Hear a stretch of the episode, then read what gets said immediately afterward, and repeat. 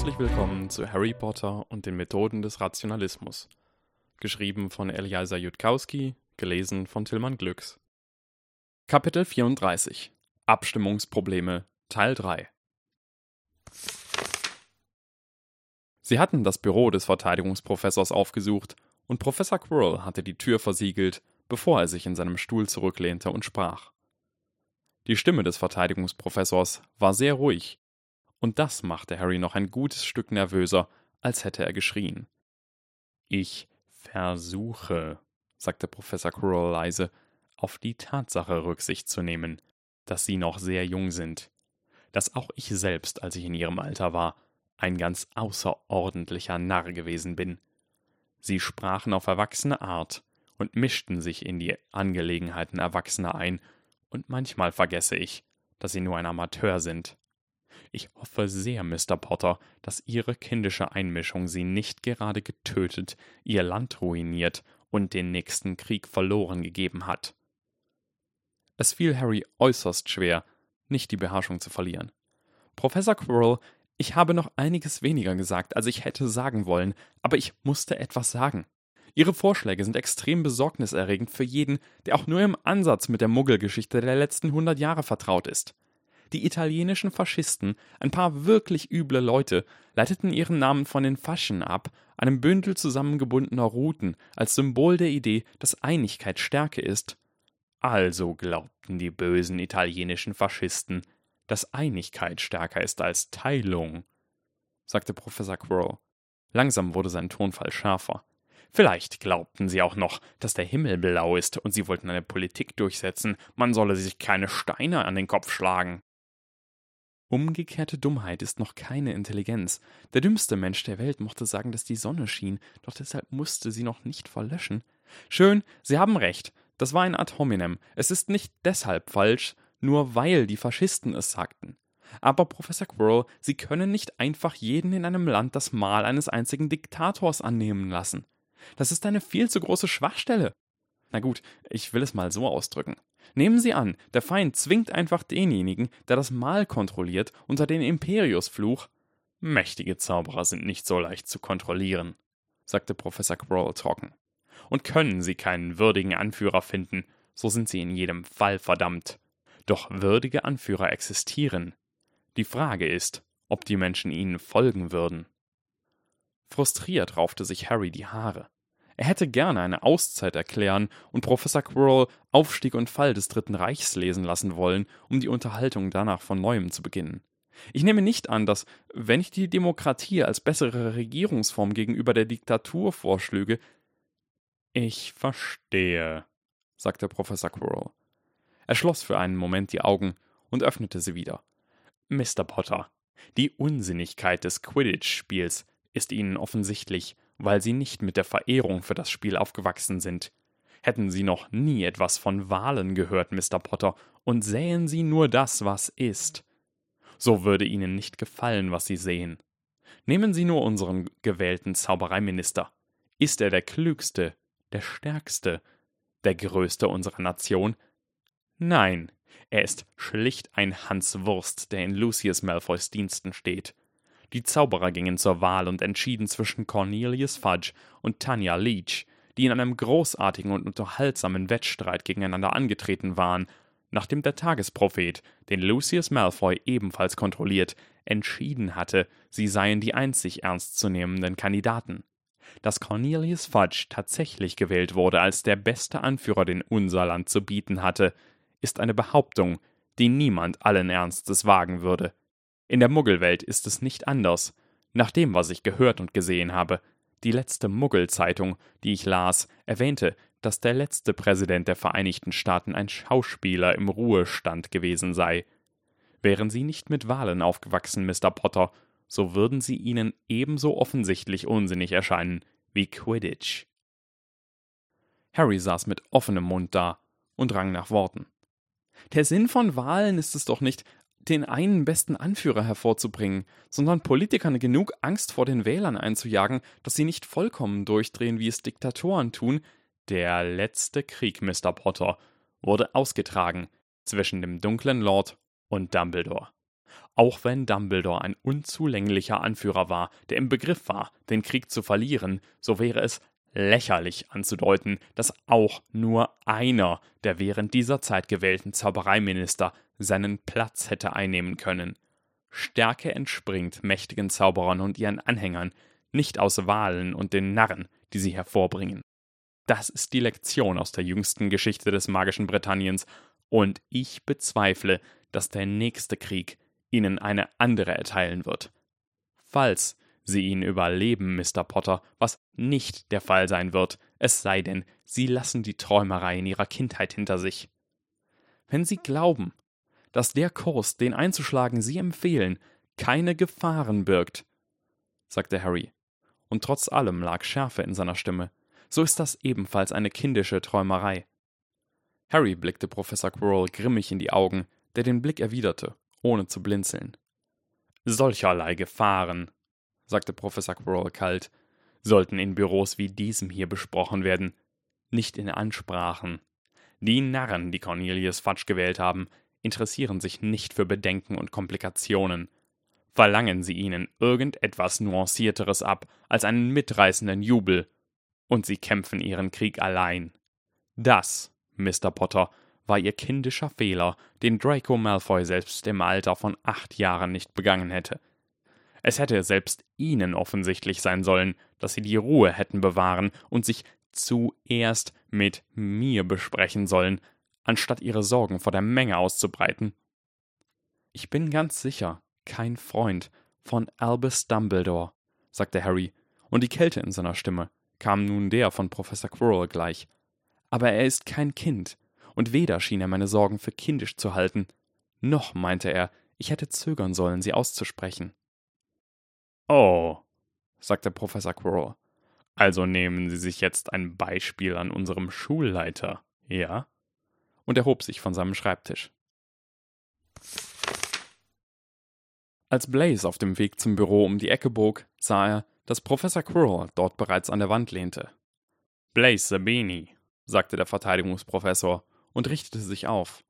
Seine Augen saßen wie zwei dunkle Steine in seinem Gesicht, und seine Stimme sandte Blaze einen ängstlichen Schauer über den Rücken. Er kann mir nichts anhaben, ich muss nur immer daran denken. Ich glaube, sagte Professor Quirrell mit kalter, klarer Stimme, dass ich den Namen Ihres Auftraggebers bereits erraten habe. Doch ich würde es gern von Ihren Lippen hören und auch den Preis erfahren, für den Sie zu haben waren. Blaze wusste, dass er unter seinem Umhang schwitzte und dass die Feuchtigkeit sich bereits auf seiner Stirn abzeichnen musste. Er kann mir nichts anhaben, ich muss nur immer daran denken. Ich bekam die Chance zu zeigen, dass ich besser bin als alle drei Generäle, und ich habe sie ergriffen. Eine Menge Leute hassen mich jetzt, aber es gibt auch viele Slytherins, die mich dafür lieben werden. Weshalb glauben Sie, dass ich. Den Ablauf der heutigen Schlacht haben nicht Sie geplant, Mr. Sabini. Sagen Sie mir, wer es gewesen ist. Blaze schluckte schwer.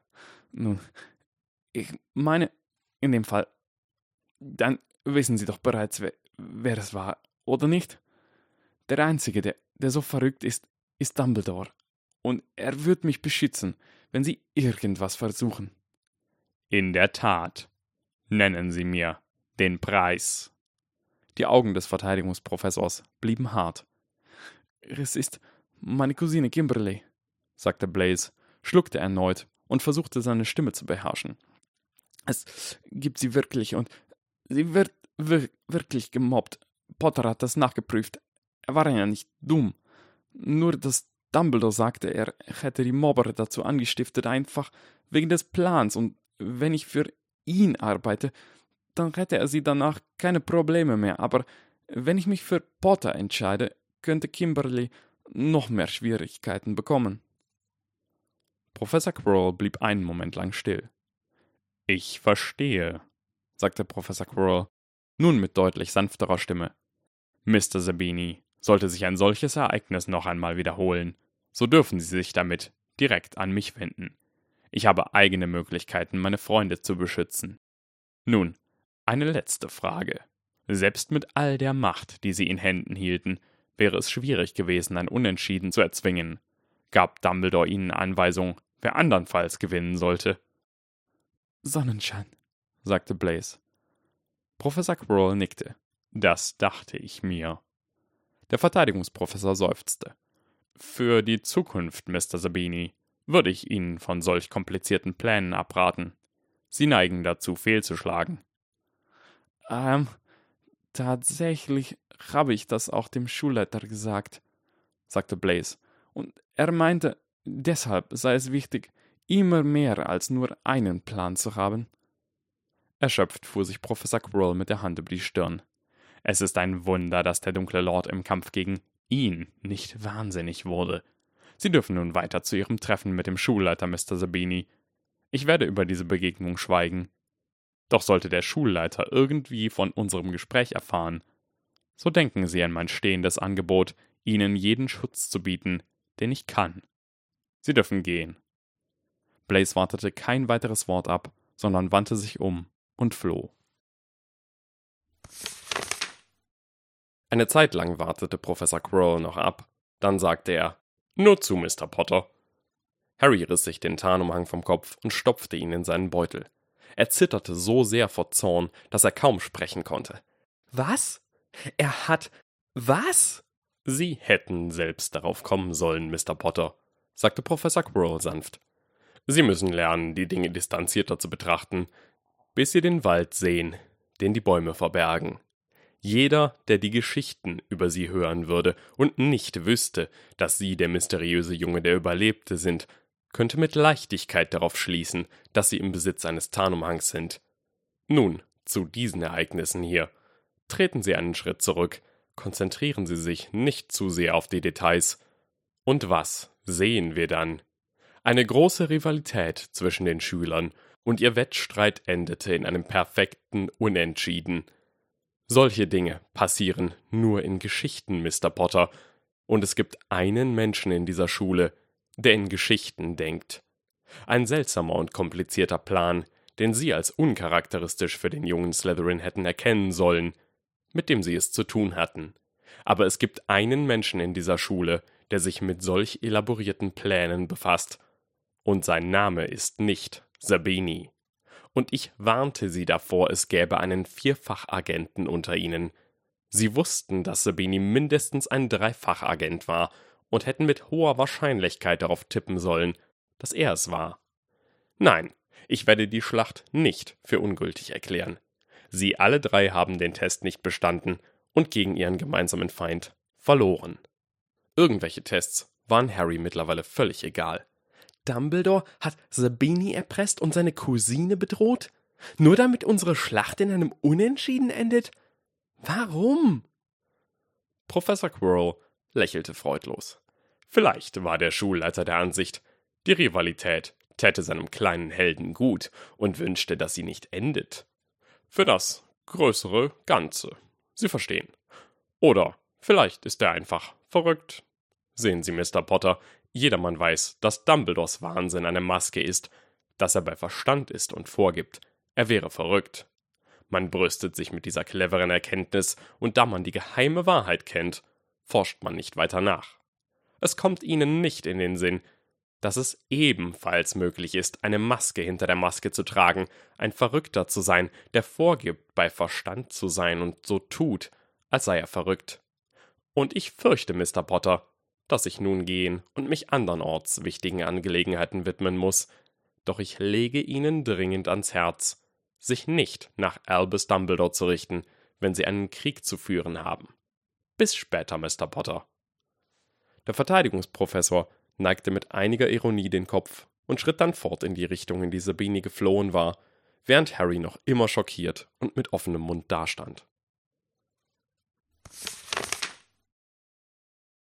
Nachspiel Harry Potter Harry trottete langsam in Richtung des Schlafsaals der Ravenclaws, nahm weder die Wände oder Gemälde noch die anderen Schüler wahr. Er ging Stufen hinauf und Rampen hinab, ohne das Tempo zu ändern oder zu merken, wohin er ging. Nach Professor Quirrells Verschwinden hatte es über eine Minute gedauert, bis er feststellte, dass seine einzigen Informationsquellen bezüglich Dumbledores Beteiligung a. Blaise Sabini, dem noch einmal zu trauen, er schon ein vollkommener, sabbernder Idiot hätte sein müssen, und b. Professor Quirrell waren, der spielend einfach selbst einen Plan in Dumbledores Stil hätte fälschen können, der ein wenig Rivalität unter den Schülern ebenfalls für eine gute Sache halten mochte und der, wenn man mal die Details außer Acht ließ, gerade vorgeschlagen hatte, das Land in eine magische Diktatur zu verwandeln. Und es war ebenso möglich, dass Dumbledore tatsächlich hinter Sabini steckte und dass Professor Quirrell wirklich nur versucht hatte, dem dunklen Mal in gleicher Weise entgegenzutreten und zu verhindern, dass sich eine Vorstellung, die er als erbärmlich betrachtete, noch einmal wiederholte. Versucht hatte, dafür zu sorgen, dass Harry dem dunklen Lord am Ende nicht allein entgegentreten musste, während sich alle anderen ängstlich versteckten, versuchten, aus der Schusslinie zu bleiben und darauf warteten, dass Harry Potter sie retten kam. Aber, um ehrlich zu sein, nun, Harry war das irgendwie eigentlich ganz recht.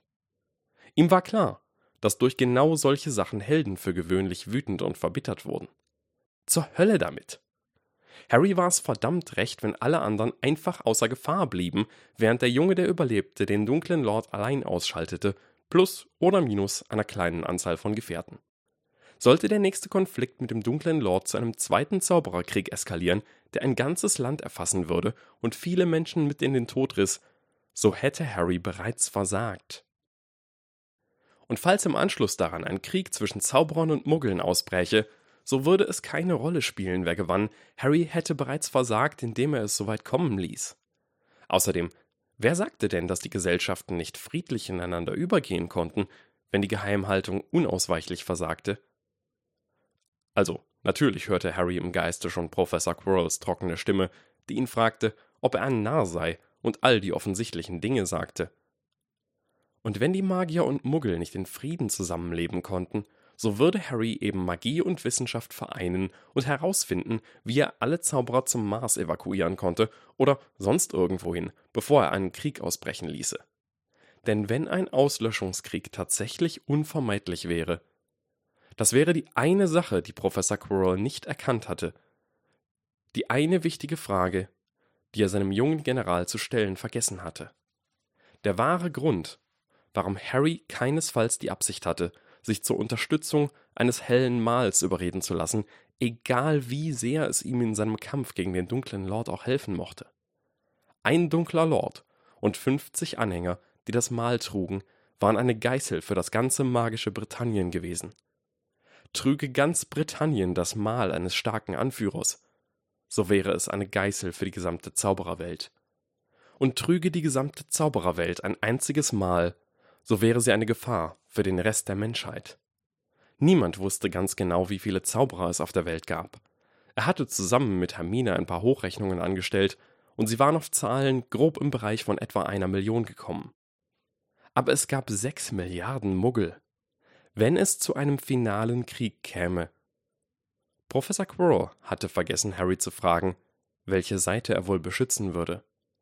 Eine wissenschaftliche Zivilisation, den Blick zum Himmel gewandt in dem Wissen, dass es ihr Schicksal war, nach den Sternen zu greifen. Und eine magische Zivilisation, langsam verblassend, während ihr Wissen verloren ging und noch immer beherrscht von einer Aristokratie, die Muggel nicht als vollwertige Menschen ansah. Es war ein unendlich trauriger Gedanke, doch er enthielt nicht den leisesten Hauch eines Zweifels. Nachspiel Blaze Sabini Blaze durchstreifte die Korridore mit sorgsamer, selbst auferlegter Gemächlichkeit, während sein Herz wie wild pochte und er versuchte, zur Ruhe zu kommen. Ahem, erklang eine trockene, flüsternde Stimme, als er eine schattige Nische in der Wand passierte. Blaze fuhr zusammen schrie aber nicht auf. Langsam wandte er sich um.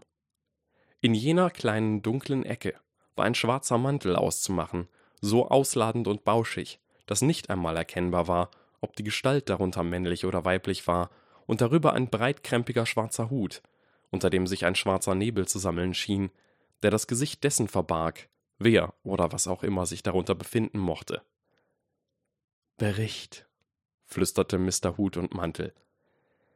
Ich habe genau das gesagt, was Sie mir aufgetragen haben, sagte Blaze. Seine Stimme war ein wenig ruhiger, nun, da es nicht mehr nötig war zu lügen. Und Professor Quirrell hat genauso reagiert, wie Sie es erwartet haben. Der breite schwarze Hut neigte sich und richtete sich wieder auf, als habe der Kopf darunter genickt. Exzellent, erklang das unidentifizierbare Flüstern. Die Belohnung, die ich Ihnen versprach, ist bereits unterwegs zu Ihrer Mutter. Per Eule. Blaze zögerte, aber die Neugier fraß ihn bei lebendigem Leibe auf. Darf ich nun fragen, weshalb Sie für Ärger zwischen Professor Quirrell und Dumbledore sorgen wollten? Der Schulleiter hatte, soweit Blaze das wusste, nichts mit den Mobbern aus Gryffindor zu tun, und zusätzlich dazu, Kimberley zu helfen, hatte der Schulleiter auch noch angeboten, dafür zu sorgen, dass Professor Binz ihm exzellente Noten in Geschichte der Zauberei geben würde, selbst wenn er als Hausaufgaben nur noch leere Pergamentblätter einreichte, wobei er allerdings noch immer den Unterricht besuchen und so tun musste, als würde er sie einreichen. Tatsächlich hätte Blaze alle drei Generäle auch ganz umsonst verraten, und seine Cousine kümmerte ihn genauso wenig, aber das hatte er ja nicht unbedingt sagen müssen. Der breite schwarze Hut neigte sich leicht zur Seite, als wolle er einen fragenden Blick vermitteln. Sagen Sie, Freund Blaze, kam es Ihnen jemals in den Sinn, dass Verräter, die andere so viele Male verraten, oft ein schlimmes Schicksal ereilt? Nope, sagte Blaze und blickte geradewegs in den schwarzen Nebel unter dem Hut. Jeder weiß doch, dass Schülerinnen in Hogwarts niemals etwas wirklich Schlimmes zustößt.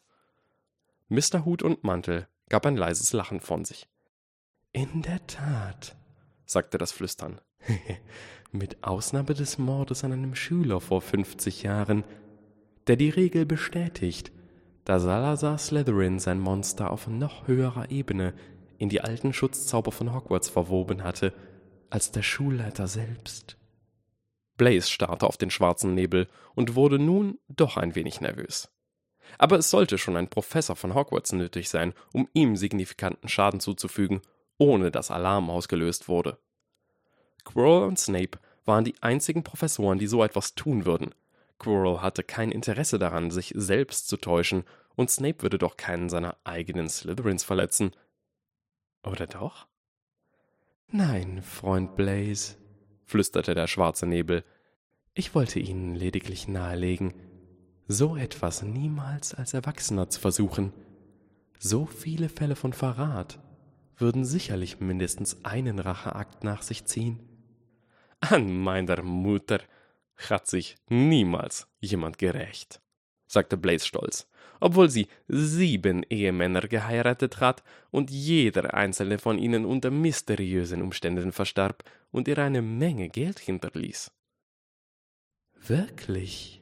Sagte das Flüstern. Wie aber hat sie den siebten dazu gebracht, sie zu heiraten, nachdem er gehört hatte, was mit den ersten sechs geschehen war? Das habe ich Mama auch gefragt, sagte Blaze. Und sie sagte, das würde ich erst erfahren, wenn ich alt genug wäre, und als ich fragte, wie alt denn alt genug sei, da meinte sie, älter als sie. Erneut das leise Lachen. Nun denn, Freund Blaze, meinen Glückwunsch, dass Sie in Ihrer Mutter Fußstapfen getreten sind. Nun gehen Sie, und so Sie hiervon nichts erwähnen, werden wir uns nicht wieder treffen. Nervös wich Blaze zurück und fühlte ein seltsames Widerstreben, sich umzudrehen. Der Hut neigte sich. Oh, nun kommen Sie schon, kleiner Slytherin. Wenn Sie Harry Potter oder Draco Malfoy wirklich ebenbürtig wären, so hätten sie doch bereits begriffen, dass meine versteckten Drohungen nur ihr Stillschweigen Albus gegenüber sicherstellen sollten. Hätte ich ihnen etwas antun wollen, so hätte ich keinen Hinweis gegeben, hätte ich nichts gesagt. Dann hätten sie sich sorgen sollen.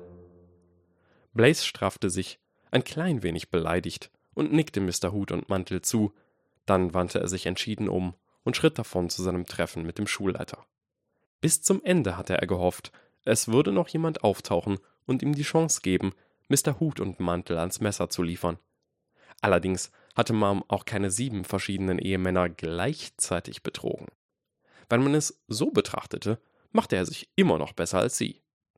Und so setzte Blaze Sabini lächelnd seinen Weg zum Büro des Schulleiters fort, zufrieden damit, ein Fünffachagent zu sein.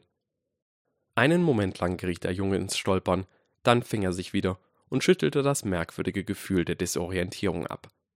Und so setzte Blaze Sabini lächelnd seinen Weg zum Büro des Schulleiters fort, zufrieden damit, ein Vierfachagent zu sein.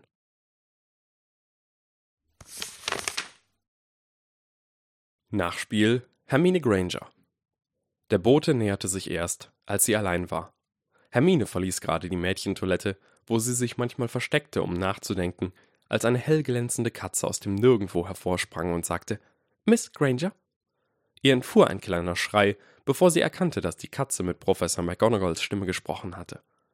Ohnehin hatte sie sich nicht gefürchtet, nur erschreckt. Die Katze war hell und strahlend und wunderschön, sie leuchtete mit einer silberweißen Aura wie mondscheinfarbenes Sonnenlicht, und sie konnte sich einfach nicht vorstellen, sich davor zu fürchten. Was bist du? sagte Hermine. Dies ist eine Nachricht von Professor McGonagall, sagte die Katze, noch immer mit der Stimme der Professorin. Könnten Sie in mein Büro kommen und mit niemandem hierüber sprechen? Ich bin sofort da, sagte Hermine, noch immer überrascht, und die Katze machte einen Satz und verschwand. Nur verschwand sie nicht, sondern entfernte sich auf geheimnisvolle Weise. Zumindest sagte ihr das ihr Verstand, obwohl ihre eigenen Augen sie gerade hatten verschwinden sehen. Als Hermine am Büro ihrer Lieblingsprofessorin eintraf, schwirrte ihr der Kopf vor lauter Mutmaßungen. Stimmte irgendetwas nicht mit ihren Noten in Verwandlung? Aber warum würde Professor McGonagall dann darum bitten, es niemandem zu sagen? Es ging wahrscheinlich um Harrys Übungen in partieller Verwandlung. Professor McGonagalls Gesichtsausdruck zeigte Sorge, keine Strenge, als Hermine sich vor dem Schreibtisch setzte, wobei sie sich bemühte, ihre Augen nicht zu der Ansammlung kleiner Kämmerchen wandern zu lassen, die Professor McGonagalls Hausarbeiten enthielten. Sie hatte sich schon immer gefragt, was für Arbeiten die Erwachsenen wohl zu verrichten hatten, um die Schule am Laufen zu halten, und ob sie dabei vielleicht ihre Hilfe brauchen konnten. Miss Granger, sagte Professor McGonagall, lassen Sie mich damit beginnen, Ihnen zu sagen, dass ich bereits weiß, dass der Schulleiter Sie gebeten hat, diesen Wunsch zu äußern. Er hat es Ihnen erzählt? platzte Hermine erschrocken heraus. Der Schulleiter hatte doch gesagt, niemand sonst sollte es wissen. Professor McGonagall hielt inne, blickte Hermine an und ließ ein trauriges, leises Lachen vernehmen. Es tut gut zu sehen, dass Mr. Potter Sie noch nicht allzu sehr verdorben hat. Miss Granger, Sie sollten etwas nicht unbedingt zugeben, nur weil ich sage, ich wüsste es schon. Tatsächlich hat der Schulleiter es mir nicht erzählt. Ich kenne ihn einfach nur zu gut. Hermine stieg die Zornesröte ins Gesicht. Ist schon in Ordnung, Miss Granger sagte Professor McGonagall hastig. Sie sind eine Ravenclaw in Ihrem ersten Schuljahr. Niemand erwartet von Ihnen, eine Slytherin zu sein. Das tat weh. Schön, erwiderte Hermine leicht säuerlich. Dann werde ich Harry Potter wohl um Slytherin-Lehrstunden bitten müssen. Das wollte ich damit nicht, setzte Professor McGonagall an, doch ihre Stimme verklang. Miss Granger, ich mache mir Sorgen, denn junge Mädchen aus Ravenclaw sollten keine Slytherins sein müssen. Wenn der Schulleiter Sie um etwas bittet, bei dem Sie sich nicht wohlfühlen, Miss Granger, dann ist es wirklich völlig in Ordnung, wenn Sie Nein sagen. Und falls Sie sich unter Druck gesetzt fühlen, dann sagen Sie dem Schulleiter doch bitte, dass Sie mich gern dabei hätten oder mich lieber erst fragen würden. Hermines Augen wurden sehr groß. Tut der Schulleiter denn Dinge, die falsch sind? Daraufhin wirkte Professor McGonagall ein wenig traurig. Nicht absichtlich, Miss Granger, doch ich glaube, nun, es trifft wahrscheinlich zu, dass es dem Schulleiter manchmal schwerfällt, sich zu erinnern, wie es ist, ein Kind zu sein. Auch als er selbst noch ein Kind war, muss er sicherlich brillant gewesen sein und stark im Geist und Herzen, mit Mut genug für ganze drei Gryffindors. Manchmal verlangt der Schulleiter zu viel von seinen jungen Schülern, Miss Granger, oder er ist nicht genug auf ihr Wohlergehen bedacht. Er ist ein guter Mann, doch manchmal gehen seine Pläne zu weit. Aber es ist doch gut, wenn Schüler stark und mutig sind, sagte Hermine. Deshalb hatten sie mir doch Gryffindor ans Herz gelegt, nicht wahr? Professor McGonagall lächelte schief. Vielleicht war ich auch nur selbstsüchtig, sie für mein eigenes Haus zu wollen. Hat der sprechende Hut Ihnen angeboten? Nein, ich hätte nicht fragen sollen. Er sagte mir, ich könne überall hin, außer nach Slytherin, sagte Hermine. Beinahe hätte sie gefragt, weshalb sie nicht gut genug für Slytherin sei, bevor sie sich gerade noch beherrschen konnte. Also habe ich Mut, Professor. Professor McGonagall lehnte sich über den Schreibtisch vor. Die Sorge zeichnete sich nun noch deutlicher in ihrem Gesicht ab. Miss Granger, hier geht es nicht um Mut, sondern darum, was für junge Mädchen auch gesund ist. Der Schulleiter zieht sie in seine Pläne mit hinein, Harry Potter vertraut ihnen seine Geheimnisse an, und jetzt schmieden sie Allianzen mit Draco Malfoy. Und ich habe ihrer Mutter versprochen, dass sie in Hogwarts sicher seien. Hermine hatte keine Ahnung, was sie darauf erwidern sollte. Aber ihr kam der Gedanke, dass Professor McGonagall sie womöglich nicht gewarnt hätte, wäre sie ein Junge in Gryffindor gewesen, anstatt ein Mädchen in Ravenclaw, und das war. Nun ja. Ich werde versuchen, gut zu sein, sagte sie, und mir von niemandem etwas anderes sagen lassen. Professor McGonagall presste sich mit den Händen auf die Augen. Als sie sie wieder sinken ließ, wirkte ihr gezeichnetes Gesicht sehr alt. Ja, sagte sie mit einem Flüstern, Sie hätten sich gut gemacht in meinem Haus. Passen Sie auf sich auf, Miss Granger, und seien Sie vorsichtig. Und sollten Sie jemals über irgendetwas besorgt oder beunruhigt sein, dann zögern Sie bitte nicht, direkt zu mir zu kommen. Ich werde Sie nicht länger aufhalten. Nachspiel Draco Malfoy. Keiner von ihnen wollte an diesem Samstag irgendetwas Kompliziertes machen, nicht, nachdem sie zuvor eine Schlacht geschlagen hatten. Also saß Draco einfach nur in einem ungenutzten Klassenzimmer und versuchte ein Buch zu lesen, mit dem Titel Denksport Physik. Es gehörte zum Faszinierendsten, was Draco je in seinem Leben gelesen hatte, zumindest die Teile, die er verstand. Jedenfalls, wenn dieser verfluchte Idiot, der sich weigerte, seine Bücher aus den Augen zu lassen, es endlich fertigbrächte, die Klappe zu halten, damit er sich konzentrieren könnte. Hermine Granger ist ein Schlammblut, sang Harry Potter von seinem nahegelegenen Schreibpult aus, wo er selbst ein sehr viel fortgeschritteneres Buch las. Ich weiß, was du da versuchst, sagte Draco ruhig, ohne von den Seiten aufzublicken. Es wird nicht funktionieren. Wir tun uns trotzdem zusammen und machen dich fertig. Ein Malfoy arbeitet zusammen mit einem Schlammblut. Was werden all die Freunde deines Vaters nur denken? Sie werden denken, dass Malfoys nicht so einfach zu manipulieren sind, wie du anscheinend glaubst, Potter. Der Verteidigungsprofessor war noch verrückter als Dumbledore. Kein zukünftiger Retter der Welt könnte sich jemals so kindisch und würdelos aufführen, egal in welchem Alter. Hey Draco, weißt du, was dich wirklich ankotzen wird? Du weißt, dass Hermine Granger zwei Kopien des magischen Allels hat, genau wie du und genau wie ich. Aber all deine Klassenkameraden in Slytherin wissen das nicht und Du darfst es ihnen nicht sagen. Dracos Finger schlossen sich immer fester um das Buch und traten weiß hervor. Sich herumschubsen und anspucken zu lassen, konnte unmöglich so viel Selbstbeherrschung erfordern, und wenn er es Harry nicht bald heimzahlen könnte, würde er sich noch zu etwas Strafbarem hinreißen lassen. Also, was hast du dir nun eigentlich beim ersten Mal gewünscht? sagte Draco. Harry antwortete nicht, also blickte Draco von seinem Buch auf und fühlte einen Stich boshafter Genugtuung, als er den traurigen Ausdruck auf Harrys Gesicht bemerkte. Ähm, sagte Harry, das haben schon eine Menge Leute gefragt, aber ich glaube nicht, dass Professor Quirrell gewollt hätte, dass ich darüber rede. Draco selbst setzte eine ernste Miene auf. Aber mit mir kannst du doch darüber reden. Es ist doch wahrscheinlich gar nicht so wichtig, verglichen mit den anderen Geheimnissen, die du mir schon verraten hast. Und wofür sonst sind Freunde da? Ja, genau, ich bin dein Freund, fühl dich schuldig. So interessant war es überhaupt nicht, sagte Harry mit offensichtlich gespielter Leichtfertigkeit. Nur, ich wünschte, Professor Quirrell würde auch im nächsten Jahr wieder Kampfmagie unterrichten. Harry seufzte und vertiefte sich wieder in sein Buch. Nach ein paar Sekunden sagte er, Dein Vater wird dieses Weihnachten wahrscheinlich ziemlich sauer auf dich sein, aber wenn du ihm versprichst, das Schlammblutmädchen zu verraten und ihre Armee auszulöschen, kommt bestimmt alles wieder in Ordnung und du kriegst trotzdem noch deine Weihnachtsgeschenke. Vielleicht würde Professor Quirrell, wenn er und Granger extra höflich fragten und mit ein paar ihrer Quirrell-Punkte nachhalfen, ihnen beiden ja erlauben, mit General Chaos etwas Interessanteres anzustellen, als ihn nur schlafen zu schicken.